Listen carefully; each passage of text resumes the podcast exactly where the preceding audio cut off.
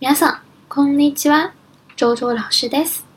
大家好，我是周周老师，非常欢迎大家来到我的日语课堂。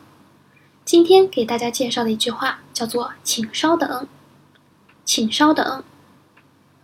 ちょっと待ってください。ちょっと待ってください。这句话是请求对方稍作等待，可以用于很多场合。相信大家很多人也会听过这句话。 我们看一组对话。Lisa はいますか？はい、ちょっと待ってください。什么意思呀？比较简单啊。Lisa はいますか？小李在吗？啊，询人别寻求询问别人是在还是不在。はい、ちょっと待ってください。嗯，请稍等一下。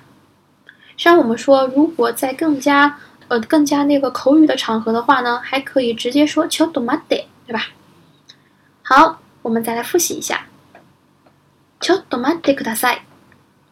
ちょっと待ってください。好，这就是我今天要讲的内容。